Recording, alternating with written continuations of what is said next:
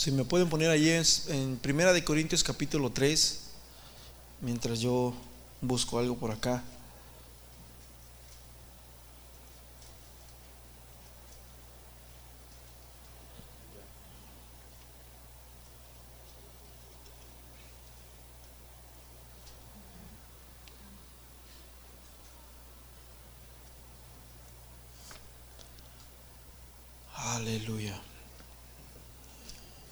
Trata de no, no quitar el programa a menos de que sea necesario, pero ¿ah? regularmente estaba trabajando bien, creo. Ok. Uh, Primera de Corintios capítulo 3. ¿No está frisado? Miré que lo quitaste varias veces. Ok, vamos a... a ¿Estamos? ¿No estamos? Voy a buscar. A ver, hermanos, Biblias. Quiero leer en, uh, vamos a empezar en el versículo uh,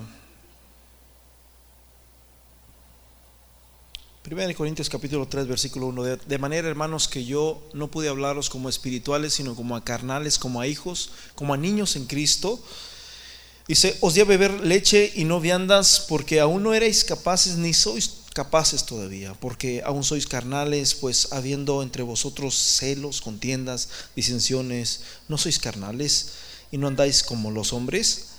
Porque dice, diciendo el uno, yo ciertamente soy de Pablo, y el otro dice, yo soy de Apolos, ¿no sois carnales? ¿Qué pues es Pablo y qué pues es Apolos?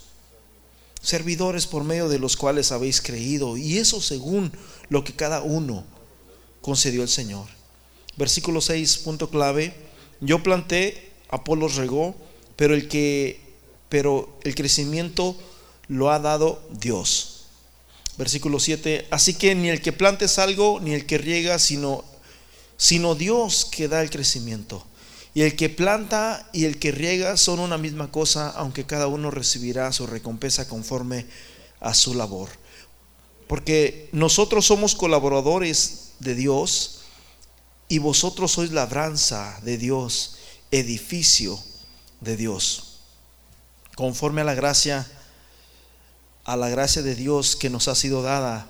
Yo como perito arquitecto puse el fundamento y otro edifica encima, pero cada uno mire cómo sobre edifica. Señor Jesús, en este día te damos gracias por tu palabra, Señor, porque eres bueno y precioso, porque tu palabra, Señor, es asombrosa es útil. Tu palabra, Señor Jesús, es un alimento, Señor, muy hermoso y muy bello. En el nombre de Jesús te doy gracias, Señor. Amén y amén. Tomen su lugar, hermanos.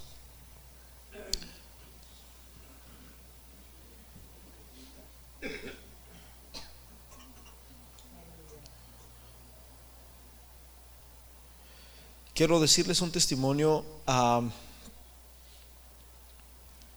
Hace unos días atrás conocí, bueno, hace mucho tiempo conocí a un hombre que se entregó al Evangelio siendo un hombre como era la mayoría de nosotros, un hombre ah, común y corriente, se puede decir, ¿verdad? Borracho, gritón, maldiciente, este, ah, un hombre golpeador, ¿verdad? Eh, etcétera, etcétera.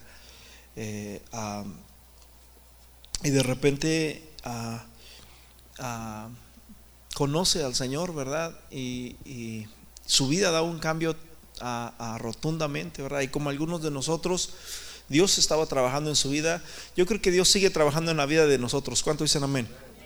No, no, somos perfectos, ¿verdad? Somos, seguimos batallándole y seguimos, este, este, pues, dando vueltas, ¿verdad?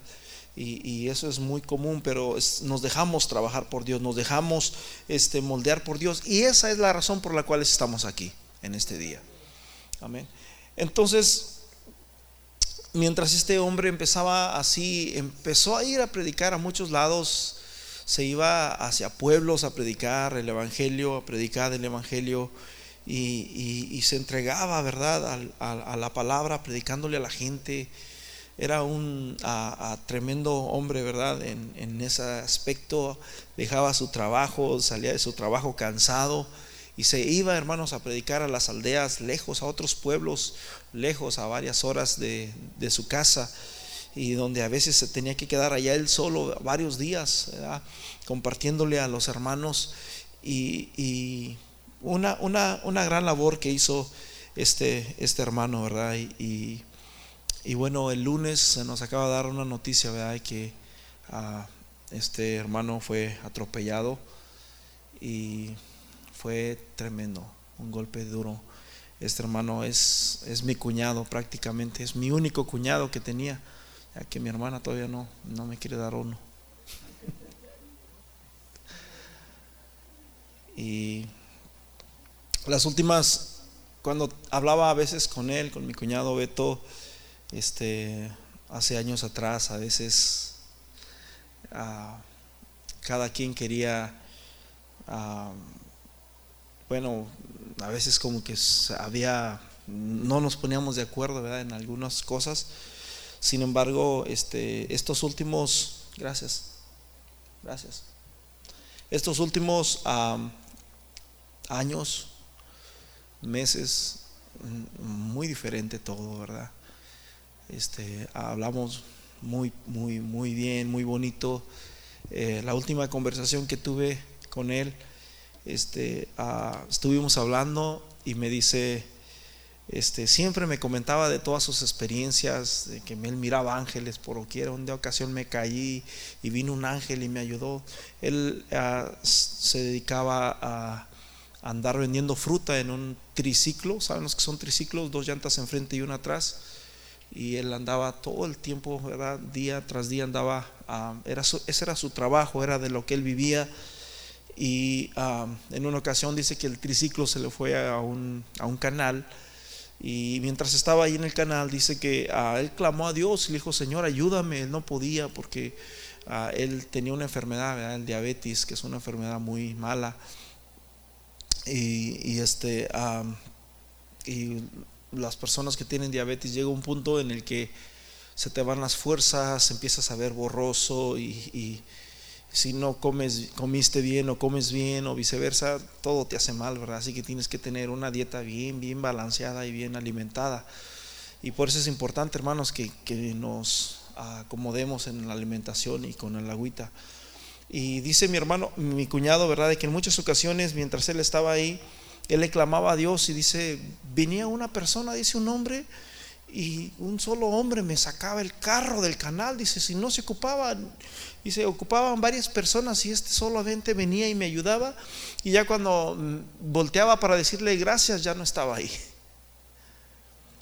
Dice, el Señor me mandó muchos ángeles y siempre nos contaba así sus experiencias, unas experiencias así sobrenaturales, ¿verdad? Que yo cuando las escuchaba a veces decía, ah, este Beto a poco sí. Mm, bueno, gloria a Dios. Y estas últimas veces, ¿verdad? Muchas pláticas muy bonitas, muy nutritivas que tuvimos eh, en cuestión a la palabra de Dios. Hablamos muy bonito estos últimos ah, días. El, viernes, hace ocho días, yo le llamé a mi hermana cuando salí del trabajo y le dije, ah, ¿cómo estás? Bien, y empezamos a hablar. Y Beto, no, pues que anda trabajando. Y yo como que me sentí triste, como que sentí que me clavaron un, una daga en el corazón, como, ah, como que no sé por qué razón yo quería hablar con él y como si hubiera sabido de que y le dije a mi hermana, ahorita que, que, vengamos para la iglesia, te voy a llamar por teléfono y, y, vamos a hacer una videollamada mientras venimos en camino para venir hablando y eso y lo otro, pero no lo hice. Y, y bueno, eh, el lunes mi cuñado Les, les habló a sus hijas, una que vive en Guadalajara y la otra vive en Oaxaca, les habló, en la mañana, un día común y corriente, como de esos días que a veces no sabes lo que va a pasar. Y como por un lado queriendo decirles un adiós, ¿verdad? Y bueno, sin saber que ese día era el último día que ellas iban a escuchar la voz de su padre. Mi, cuñado Beto, él ah, venía de una familia como todos, pues muy católica hasta la fecha. Ninguno de sus hermanos ha querido convertirse Ah, no sé si uno se bautizó, pero no sé si sigue en el Evangelio. eh, pero batalló bastante con sus hijos, con sus hermanos, perdón, con sus padres. Lo amenazaron aún hasta de muerte, bro, de su misma familia, con tal de que no siguieran los caminos de Dios. Sin embargo, él, a pesar de que probablemente como humano tenía muchos errores, quizás como los tenemos cada uno de nosotros, él no le importaba eso y él siempre, brother, se iba a predicar el Evangelio a San Miguel de Allende, se iba a no sé qué otros pueblos por allá y andaba predicando el Evangelio en muchos lados, predicándole a, a las personas. La última vez que yo hablé con él, estuvimos, no sé qué plática estuvimos hablando y mientras estábamos hablando, el hermano Beto me habló acerca de, de que él había tenido muchas, muchas, muchas pruebas y muchas tentaciones. Dice, mientras yo he caminado en el camino de Dios, dice, cuando iba a predicar una vez a San Miguel de Allende y se subió una mujer y se sentó a un lado de mí y me deja sentarse, siéntese. Y ya cuando se sentó me empezó a tocar, dice, la pierna y me empezó. Y yo le dije, no, señora, yo soy cristiano, yo soy el otro. Y empezó Beto a decirme, yo nunca, dice, Satanás siempre me ha puesto así mujeres para que yo ah, ah, engañe a mi esposa o, caiga, dice, pero yo nunca, gracias a Dios que el Señor, yo me quedé como, wow, Beto. Me quedé, wow. Para mí fue un, un como, wow. Yo me quedé como, qué tremendo, ¿no? Y, bueno, estábamos con la llamada, estaba mi papá y mi hermana, estaba mi, mi, otra hermana en México también, porque estábamos haciendo videollamadas así, y, pues hablando y así entre todos. Yo me quedé sorprendido ¿verdad? De, la confesión que, que, me hizo mi cuñado, y, y, digo, wow, verdaderamente este es un hombre que se ha mantenido, ¿eh? porque hermanos es difícil. La mayoría de los hombres en la Biblia, cayeron por causa de la dama. Dicen que hay tres cosas, ¿verdad?, que son las cosas más difíciles que se presentan al cristiano y una es la fama, la dama y la lana.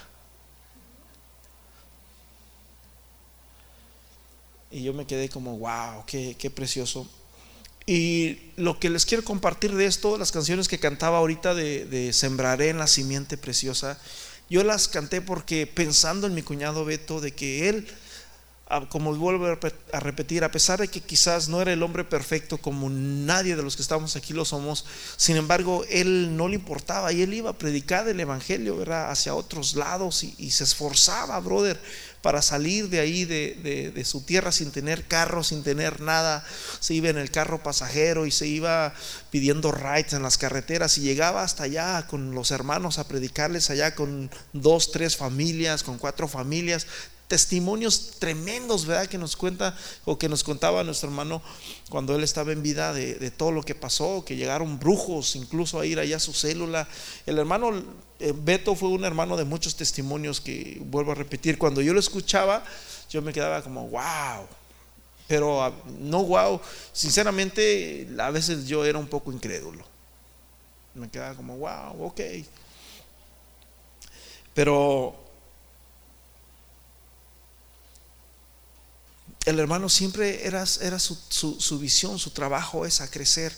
Eh, en esta última ocasión que hablé con él también, uno de los temas, una de las últimas veces que hablamos, como la, de la segunda conversación atrás, estuvimos hablando un tema muy precioso donde eh, ah, él, tiene un, un, un, yerno, ¿verdad? Que también, hermano Consta, y, él ahorita está pastoreando una iglesia también allá en Oaxaca.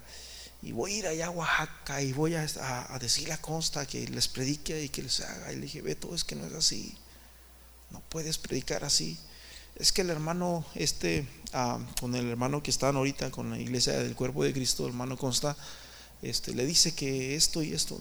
No, le dije, es que ah, así está, así trabaja y ta, ta, ta. Y ya estuvimos ahí, ¿verdad? Le dije varias experiencias y cosas por el estilo.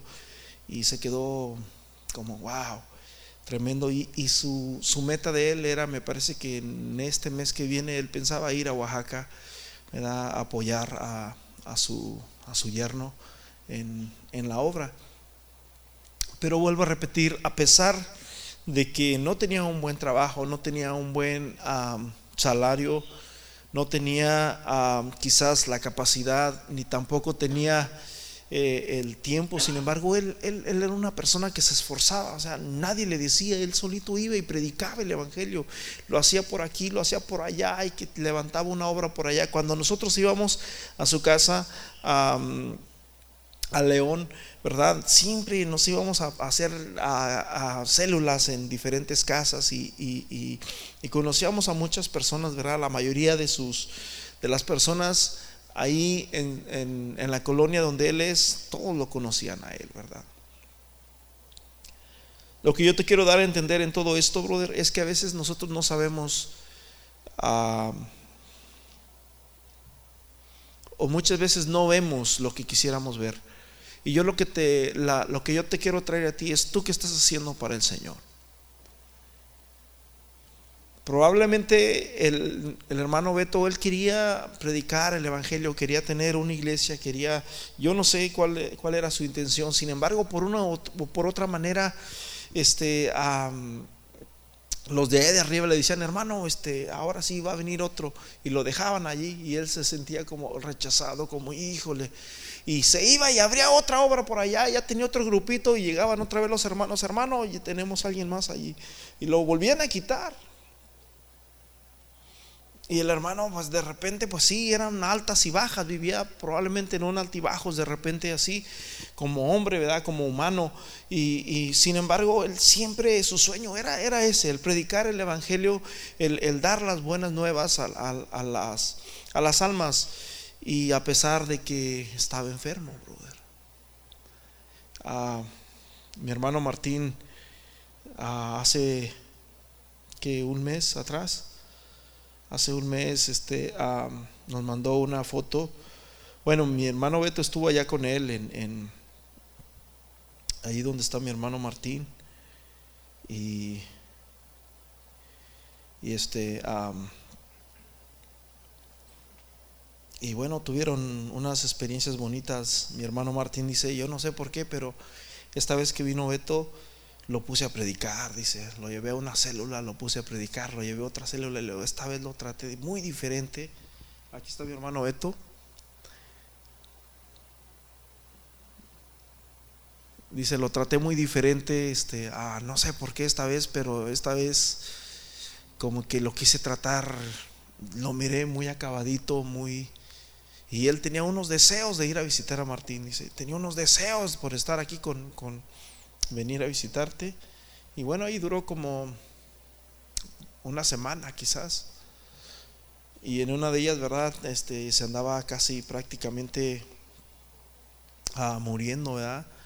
Porque dice, Beto me comentó después, es que andábamos por ahí, dice, y, pues Martín, que se iba a echar un jugo de esos de, de, de caña, Saben que la caña pues trae mucho azúcar, de hecho de ahí sacan azúcar. Le dije, Beto, esa es la mamá de la mamá. ¿Cómo, se te ocurre comer azúcar si eso es lo que no debes de tomar? Sí, dice. Pues él se lo estaba y Martín le echa mucho y Martín como que no me quería decir muy bien. Y, le, dice, y me lo tomé y, dice que pues sí se sintió un poquito mal, ¿verdad? Y, y dice que después se agarró unos nopalitos porque cuando llegaron a emergencias parece que pues sí estaba mal y se quedaron espantados cuando miraron la condición de él. Y dice Beto, no hombre, me eché unos lompalitos, me puse a orar, dice, y Dios me levantó. En varias otras de las fotos que, mi hermano me mandó a, wow. Ahora, ¿por, ¿por qué estoy hablando de él, brother? Estoy hablando de él porque probablemente el hermano Beto, a pesar de que se esforzó y, probablemente él quería ver, yo no sé si en algún momento él soñó, él, deseó estar en una iglesia como esta o, predicarle a la gente, yo no sé cuál era, yo no sé cuál era su motivo que había en su corazón, pero pareciera ser de que ya se fue con el Señor y no logró nada. A veces ese es el punto de vista que nosotros pudiéramos pensar, ¿verdad? Pero a veces cuando tú siembras una semilla, a veces no la ven tus ojos. Marcos Witt habla la historia de su padre. Su padre fue una persona que, tenía el, ¿Ustedes conocen a Marcos Witt? ¿Sí? ¿Lo han escuchado? de perdida. Marcos Witt, ¿verdad? su padre es americano, Marcos Witt es americano. Él dice que es mexicano, pero de mexicano no tiene nada. Él es americano, pero es criado en México porque sus padres se fueron de evangelistas a México, a Durango, y mientras estaba ahí su padre, su padre era piloto y empezaron a, en el avión, en la avioneta, se iban así entre las sierras, entre los pueblos y dejaban caer Biblias y tratados. De, la avioneta. Y esa era, esa era la, la, la, historia de siempre. Entonces, hay un libro que lo escribió Nola Warren, que es la mamá de Marcos Witt, que se llama Lo insensato de Dios. Es un libro bien tremendo eh, que te hace llorar, porque a veces Dios obra de la manera que menos tú te imaginas. Y este hombre lo dejó todo aquí prácticamente, dejó todo, dejó sus carreras, dejó tu trabajo, dejó todo y se fue a México, brother, allá a predicar. No me, no me recuerdo bien la historia de cuando llegaron a México, pero dice que casi lloraban, principalmente ella. Dice que fueron a un lugar súper feo y ahí empieza a decir toda la historia cuando llegaron y lodo por doquiera, parece que ese día había llovido, pero bastante. Y el asunto es de que mientras el papá se iba a predicar en la avioneta, este, el, aeropuerto estaba como a una hora de la casa de ellos y cuando regresaba el papá le daba tres vueltas a la casa. Eso significaba que ya el papá ya había llegado y ellos tenían que ir al aeropuerto a recogerlo. Pero una de las ocasiones nunca llegó la avioneta.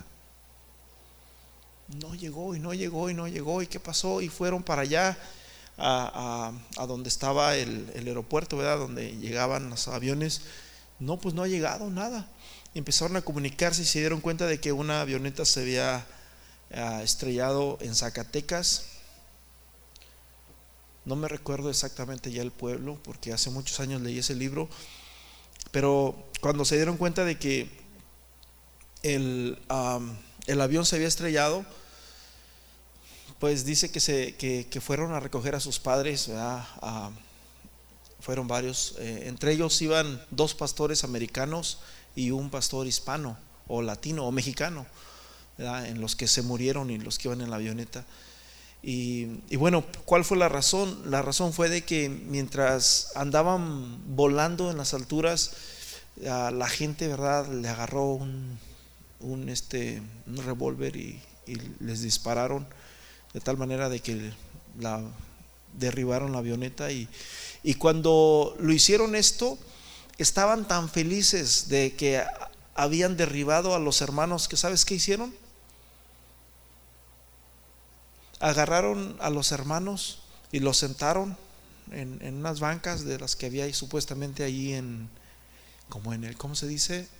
En, en los parques que hay en México, en los pueblitos, en los jardines los sentaron allí y estaban haciendo fiesta y vendiendo y así contentos porque los habían vencido. Y les quitaron sus pertenencias, las cosas que tenían de pertenencias. Me parece que algunos anillos y no sé qué cosas valiosas que tenían ellos, quizás no tanto en dinero, pero en sentimientos o viceversa. El asunto fue de que los tenían como triunfos allí, como si hubieran y la gente contenta y comprando palomitas. Y así es como lo dice el libro, ¿verdad? De esta señora. Dice que prácticamente cuando ella se dio cuenta, aunque ella dice que a ella no le dijeron esto de un principio, pero cuando se dio cuenta que lo habían derribado el avión y que y todo eso, ah, mientras estaba en el funeral, se le acercó un pastor y le dijo,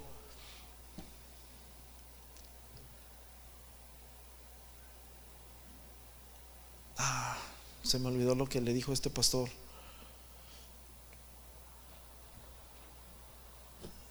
No, no sé cuál fue la palabra que le dijo, pero esta mujer se dijo como, ¿cómo es posible de que Dios va a hacer algo bueno después de, todo lo que está pasando? O sea, no puede salir nada bueno de aquí.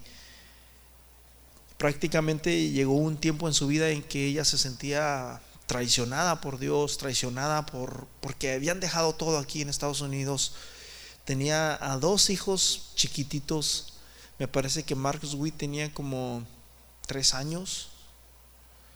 Y tenía otro niñito chiquitito y, y se sentía totalmente abandonada por Dios, traicionada. ¿Cómo es posible de que les haya pasado eso si ellos estaban trabajando para el reino de Dios? Y, y, le di, me parece que este pastor le dijo una palabra, algo así como, ah, lo que no entiendes ahorita lo vas a entender después. Y ella dijo, ¿qué puedo entender después? ¿Qué va a pasar después?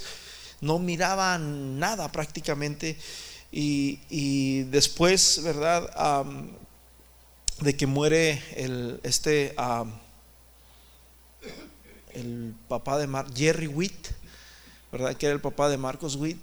Este, muchos evangelistas, muchos, muchos hermanos, cuando se dieron cuenta de lo que había pasado en México, se levantaron y se fueron a las naciones. México llenaron, Colombia llenaron, Nicaragua llenaron, a, Costa Rica llenaron y se fueron de, misioneros y empezaron a expandir así. Y dijeron, wow,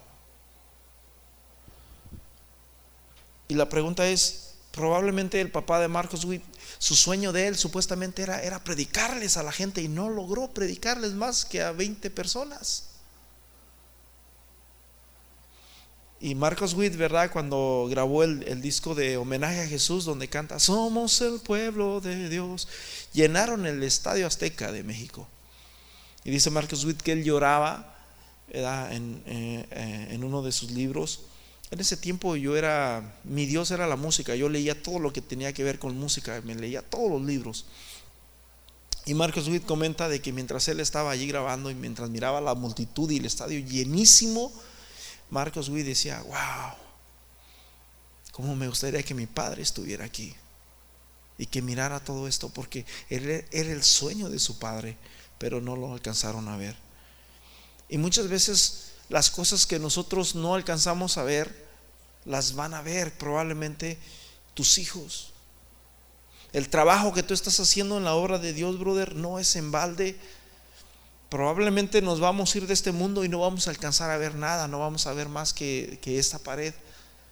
Pero probablemente alguien se va a levantar aquí y va a hacer un avivamiento tremendo que probablemente lo van a conocer en todas partes del mundo.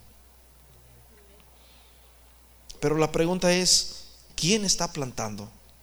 Tenemos que plantar la preciosa semilla. Aquí la palabra de Dios, ¿verdad? El apóstol le dice a los corintios de que el que planta ni el que riega son, son una misma cosa, dice en el versículo 7, 7, así que ni el que planta es algo ni el que riega, sino Dios que da el crecimiento. A veces nosotros plantamos la, semilla de Dios, la plantamos y la plantamos y muchas veces no miramos los resultados que nosotros quisiéramos ah, ver en, el, en el momento, ¿verdad? Pero probablemente lo que tú estás haciendo, aunque tú no lo ves, pero tus hijos lo están mirando y dicen, wow. Y un día, brother, a todos nos pasa, un día dijéramos, ¿cómo me gustaría que, que mirara esto?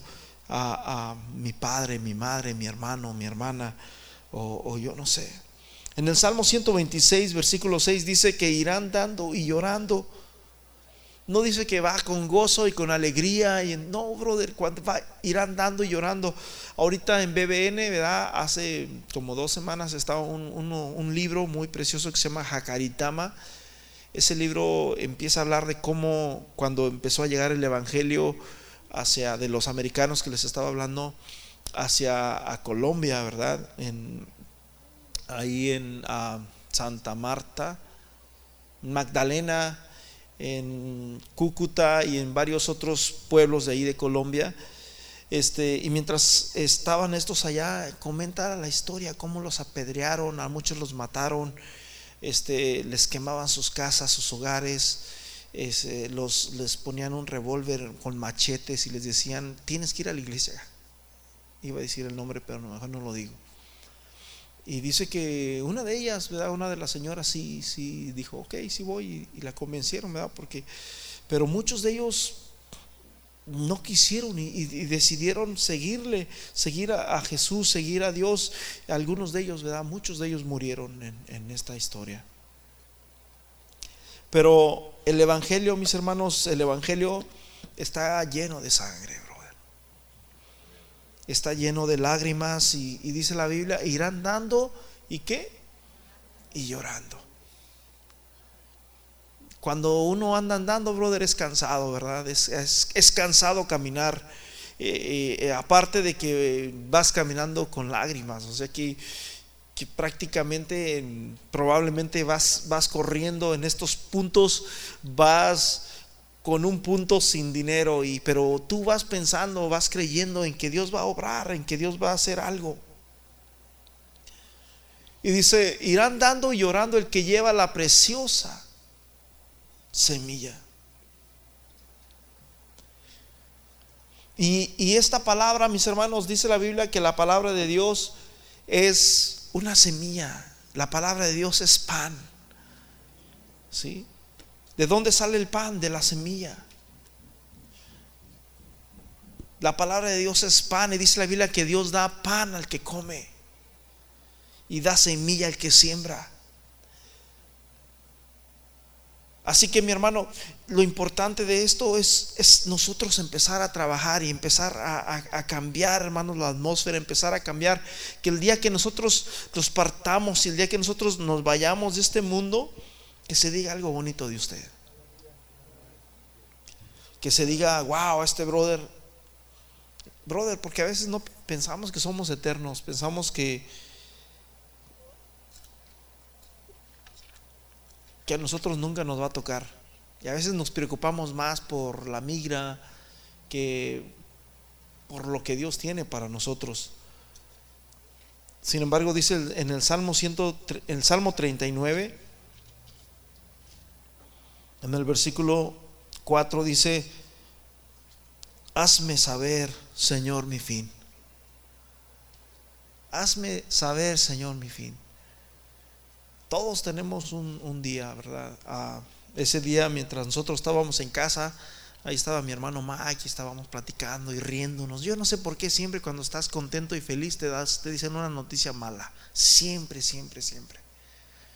Mientras Jesús se bautiza y mientras está, se bautiza en el río, ¿verdad?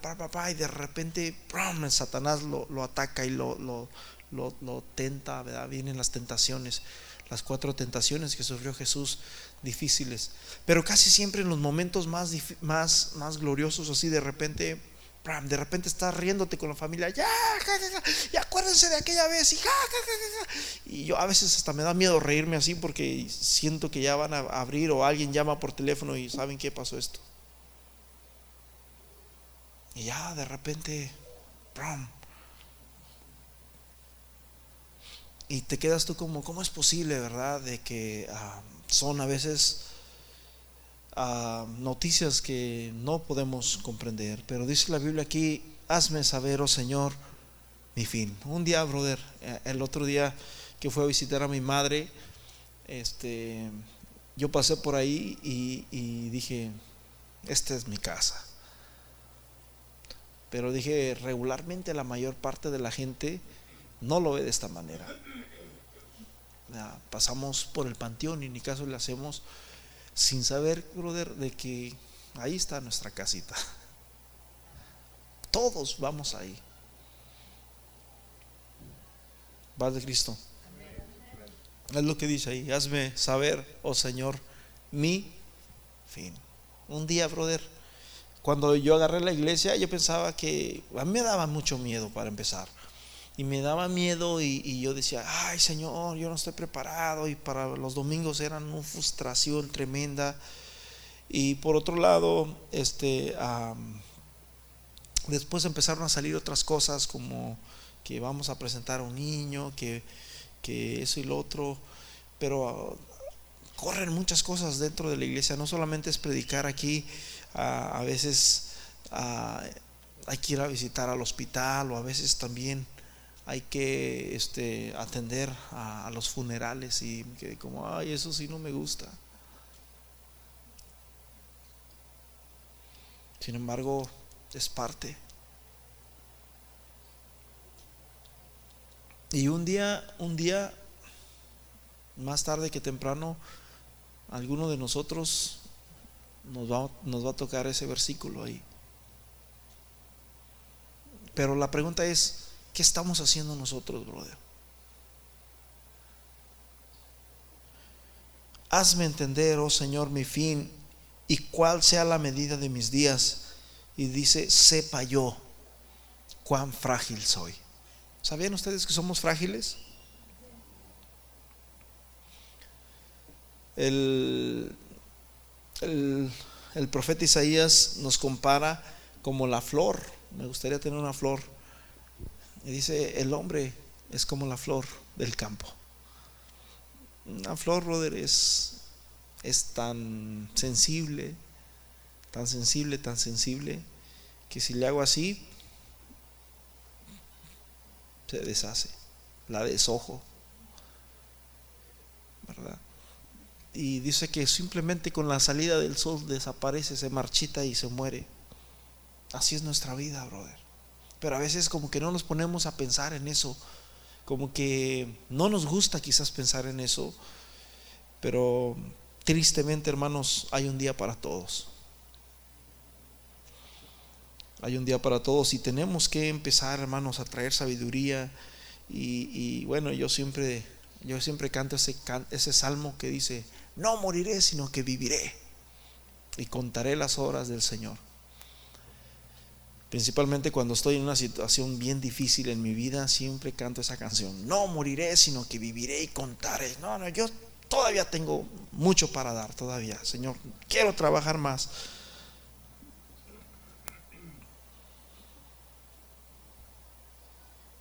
Versículo 5 dice, aquí diste a mis días término corto y mi edad es como nada delante de ti. Y mientras pensaba en todo esto, ah, sembraré la simiente preciosa, sembraré, sembraré mientras viva. Lo precioso de cada uno de los cristianos, hermanos, es debemos de sembrar. La Biblia dice que el Señor nos llamó de las tinieblas a su luz para que sembremos las buenas nuevas del Evangelio. Amén. Para que alumbremos a la gente. Dice la palabra del Señor en, Mateo. Dice que así alumbre vuestra luz delante de los hombres para que vean vuestras buenas obras. Para que vean vuestras buenas. ¿Será que hacemos buenas obras? ¿O será que solamente ven... La gente para empezar siempre va a ver lo malo. Eso es muy, muy común de los humanos. Pero qué precioso, mis hermanos, es que aprendamos. Y Jesús dijo, aprended de mí que soy manso y humilde de corazón. Tenemos de quien aprender, amén. ¿Cuántos quieren aprender de Jesús? Llevad mi yugos, llevad mi yugo sobre vosotros porque ligera es mi carga, dice el Señor. Ligera es mi carga. Hermanos, sigamos confiando en Dios sigamos. Probablemente lo que miremos en nuestra vida no sea, no va a ser lo que nosotros quisiéramos ver o lo que anhelemos ver, pero de una o de otra manera Dios va a hacer la obra. Amén. Y, y, si tú no ves algo, brother, lo van a ver tus hijos. Lo van a ver tus hijos. Yo tengo a los hijos de mi cuñado Beto. Todos ellos están en el Evangelio. Todos ellos son jovencitos ya grandes y, maduros y le echan muchas ganas en la iglesia y todo eso. Y yo dije, pues lo que ellos tienen un gran ejemplo, amén, a seguir. Su padre era una persona que amó a Dios realmente y amaba la palabra de Dios, amaba el Evangelio y su, era su deseo de él. Y le digo, de mis sobrinos tienen que salir varios de ahí tienen que salir varios filósofos que se van a tener que levantar y van a tener que empezar a cegar lo que su padre comenzó a sembrar. Así que mi hermano, es tiempo, es tiempo de sembrar. Amén. Es tiempo de sembrar la palabra de Dios. Es tiempo de sembrar eh, tu tiempo. Es tiempo de empezar a sembrar, hermanos.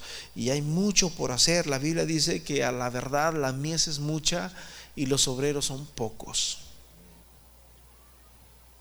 mucho trabajo, pocos trabajadores. Y dice que el Señor está buscando obreros para su mies. El Señor está buscando. Y qué precioso es, hermanos, buscar O, qué precioso es decir, Señor, heme aquí, envíame a mí, como le dice el, el Señor al profeta Isaías, ¿a quién enviaré? ¿Quién irá por vosotros?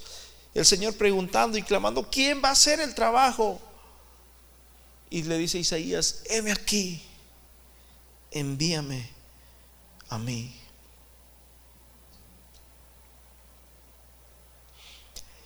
Isaías 55, versículo 10 dice, porque como desciende de los cielos la lluvia y la nieve, y no vuelve allá, sino que riega la tierra y la hace germinar y producir, y da semilla al que siembra y pan al que come. Así será mi palabra que sale de mi boca, no volverá a mi vacía, sino que hará lo que yo quiero y será prosperada en aquello para lo cual yo le envié. Probablemente algún día estemos en un ataúd y no miremos lo que quizás ha sido nuestra petición, que nuestros hijos se conviertan, o yo no sé. Pero dice la Biblia que la palabra de Dios nunca volverá vacía. La palabra de Dios no volverá vacía, porque la palabra de Dios, hermanos, es el tesoro más preciado que nosotros podamos tener en este mundo. Y no solamente en este mundo, hermanos, sino en la vida eterna. Jesús dijo, el cielo y la tierra pasarán, pero mis palabras no pasarán. Mi palabra, dice Jesús, no pasará. Y esta es la palabra, hermanos, que el Señor tiene para cada uno de nosotros. La Biblia en, ah, para concluir en, Hebreos capítulo 12 me parece, nos habla ah, algo, un texto muy precioso, dice Hebreos 12.1, por tanto nosotros también teniendo en derredor nuestro tan grande nube de testigos, despojémonos de todo peso del pecado que nos asedía y corramos con paciencia la carrera que tenemos por delante. Tenemos una gran nube de testigos. Hay mucha gente, brother, que ha dado su vida para que este evangelio pudiera llegar a tus manos. Hay gente que verdaderamente sufrió, que fueron, eh, allí en el versículo de atrás, en el versículo 36 ah, y 37, y, más para atrás dice que fueron apedrados, aserrados, puestos a prueba, muertos, a filo de espada, anduvieron de acá para allá como ovejas.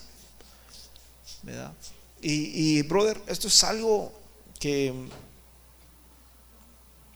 así es como se ha sembrado el Evangelio, así es como como este libro llegó a tus manos a través a través de mucha sangre empezando con la sangre preciosa de Jesús. Así que aprecialo brother. Por eso es importante si no tienes tu Biblia pues está bien verdad que se te olvidó usa, usa tu la tecnología pero brother cárgala contigo. Cárgala, no hay nada más que esto. Estás aquí, brother, mira, apuntas aquí. Le puedes poner una fecha, le puedes poner una idea, un, pensamiento, puedes subrayar un versículo. Y cuando estás un día por allá, dices, oh, mira, por allá, ¿y dónde está? No me acuerdo. Y ya cuando miras allí en la nota que dejaste, oh, aquí está, mira, y mira, aquí dice, la, por eso es preciosa la palabra de Dios. Dice la Biblia que es útil, es útil para enseñar, para redarguir y para corregir. Amén.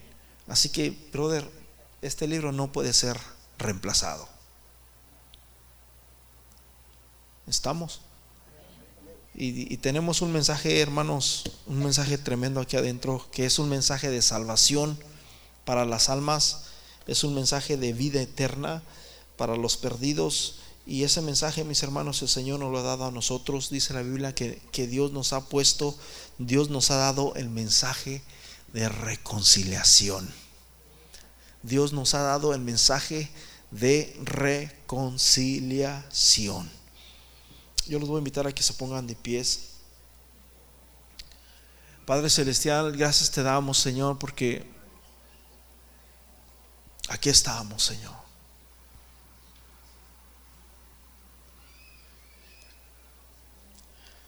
Quizás no hemos llegado a ser la persona que tú quieres que seamos, Señor. Probablemente tenemos tantas faltas y fallas, Señor. Pero aquí estamos, Jesús. Te pido en esta hora, Señor, que tú levantes, que tú bendigas a cada uno de mis hermanos que están aquí, Señor. Que levantes obreros, que levantes obreros para tu mies. La mies es mucha. La mies es mucha. Hay mucho por hacer. Levanta hombres, levanta mujeres, Señor, que estén dispuestos a trabajar, que estén dispuestos para toda buena obra, Señor. Oh Señor, la mayoría de los hombres que tú buscaste eran imperfectos. La mayoría de los hombres que tú buscaste, Señor, eran no eran capaces, Señor. Sin embargo, tú los escogiste. Porque tú no buscas hombres perfectos, tú perfeccionas a los que llamas. Señor, en el nombre precioso y glorioso de Jesús, permítenos, Señor Jesús, reconocer cuán frágil somos. Ayúdanos, Señor, a entender, Señor, que no somos de aquí, que vamos de pasada, que hay una vida eterna más allá. Ayúdanos a poder hablar tu palabra, Señor, a diestra y a, siniestra.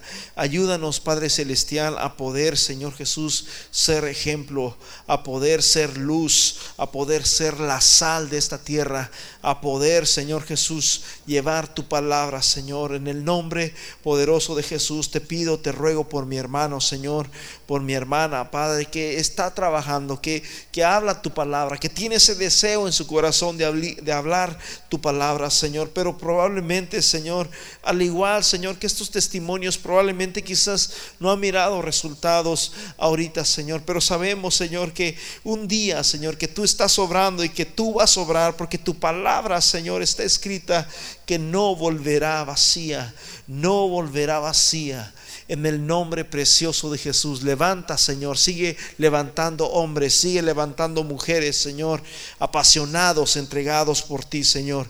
Yo sé, Señor, que tú estás haciendo algo precioso con nosotros aquí. Yo sé que estás haciendo algo precioso con nosotros aquí, Señor. Prepara, Señor, esos hombres de hierro, esos hombres, Señor Jesús, de metal, esos hombres de oro, esos hombres, Señor Jesús, como ovejas. Oh, en el nombre precioso y glorioso de Jesús de Nazaret, Señor. Gracias te damos, Padre, porque tú has sido bueno, Señor. Amén y amén. Hermanos, sigamos adelante, sigamos compartiendo la palabra de Dios y el Señor nunca, nunca le sale debiendo a nadie. Dios paga y paga bien. Con decirte de que Él es el dueño del oro. ¿Sí me entendieron? O sea que si tú traes 100 dólares, no son tuyos si traes 200 o 300 o 500 o lo que tú traigas, no son tuyos. Dios te los prestó. Él es el dueño. Mío es la plata, dice el Señor, y mío es el oro. Él es el dueño de todo, aún de nuestras propias vidas. Amén. Así que tus hijos no son tuyos. Dios te los prestó. Tu esposa no es tuya. Dios te la prestó. Y todo lo que nosotros tenemos, hermanos, es porque el Señor nos lo ha prestado y nos ha hecho administradores de ello. Amén. Así que, mis hermanos, Dios paga y Dios paga muy bien. Sirvamos al Señor, hermanos, y vamos a ver milagros tremendos. Amén. Señor mucho me los bendiga y que el Señor los acompañe. Dios los bendiga.